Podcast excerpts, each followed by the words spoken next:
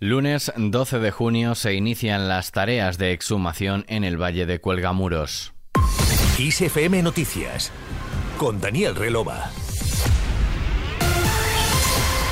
Comienza una nueva semana que se prevé intensa para los partidos políticos que tratarán de confeccionar sus programas electorales ante las elecciones generales del 23J y cerrar las listas de candidatos. Este fin de semana tuvo lugar el Comité Federal del PSOE donde el presidente del gobierno y secretario general socialista Pedro Sánchez pidió el apoyo al PSOE en las elecciones del 23 de julio para que España siga avanzando en lugar de dar marcha atrás ya que asegura que el único plan del PP y Vox es la derogación. Sánchez no hizo ninguna alusión al malestar que han expresado federaciones como Castilla-La Mancha, Aragón, Castilla y León y la Comunidad Valenciana después de que Ferraz haya hecho cambios en las propuestas de las listas del 23J que recibió eh, de los territorios. Al contrario, pidió salir unido, valiente y potente en esta nueva campaña electoral. Es que el Partido Socialista salga unido, valiente y potente. Y lo primero que quiero deciros es que la victoria es posible. Cierto es que venimos de unas elecciones municipales y autonómicas donde se ha producido, como os he dicho antes, un significativo avance institucional de las fuerzas conservadoras. Ha habido una concentración del voto conservador en torno a solo dos fuerzas políticas y una fuerte dispersión del voto a nuestra izquierda.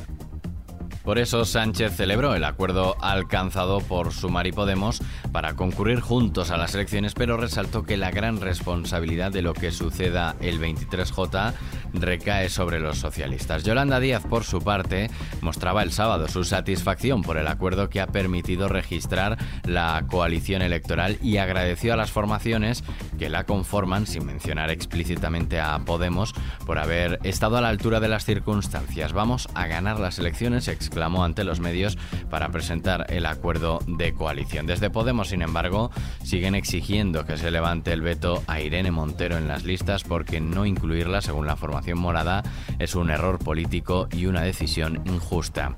Sobre las listas de las formaciones de izquierdas, el presidente del Partido Popular, Alberto Núñez Feijóo, manifestaba este domingo que están teniendo problemas para configurarlas porque tienen que repartirse los asientos en el Congreso ya que saben que no van a gobernar.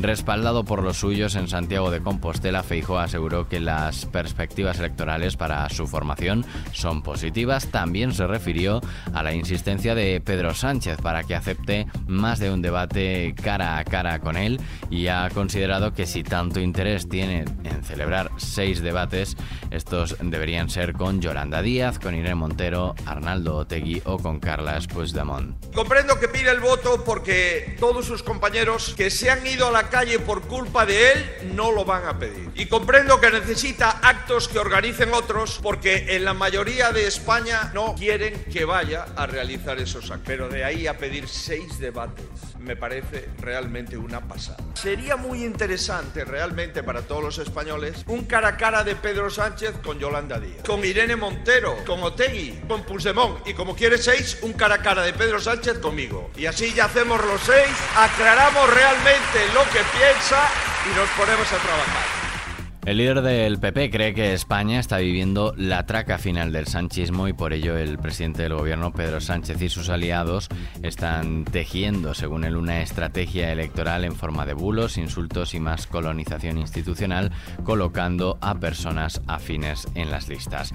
Al margen de las elecciones generales, este lunes un equipo multidisciplinar integrado por 15 técnicos va a iniciar las tareas de exhumación en el Valle de Cuelgamuros para tratar de recuperar los restos reclamados por familiares de 128 víctimas de la guerra civil, represaliados del franquismo en su mayoría, según ha adelantado el país. En el interior de la basílica ya se ha instalado un laboratorio forense para que los expertos puedan trabajar.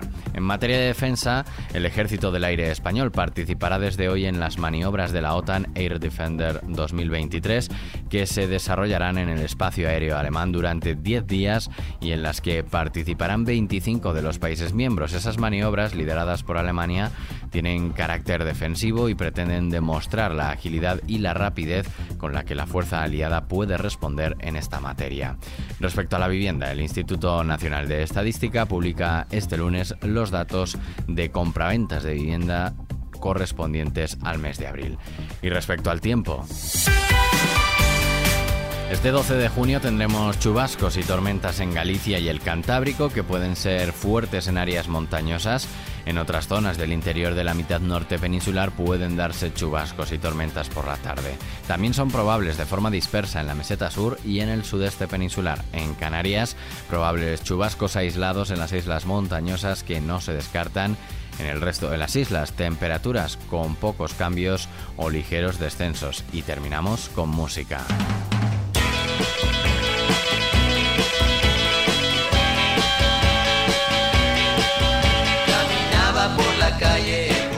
Próximo 16 de junio llegará Hey, el primer lanzamiento discográfico de la banda de Guapos, el proyecto en paralelo de Leiva junto a sus amigos Adanovsky Jodorowsky, David Aguilar y Jay de la Cueva. Cada uno tiene sus propias carreras en solitario, pero se juntan y se implican en este disco que también les llevará de gira por España, con paradas en Vitoria, Madrid, Barcelona o Vila García de Arousa. Una vez más volvemos a ver a Leiva en la batería donde más cómodo se siente y donde menos estafador se siente, según ha confesado el cantante y compositor madrileño. Este tema que escuchas, Soy un guapo, así como Nunca te quise, son dos de las canciones que el grupo ya ha avanzado junto a sus respectivos videoclips y que puedes ver en nuestra web xfm.es.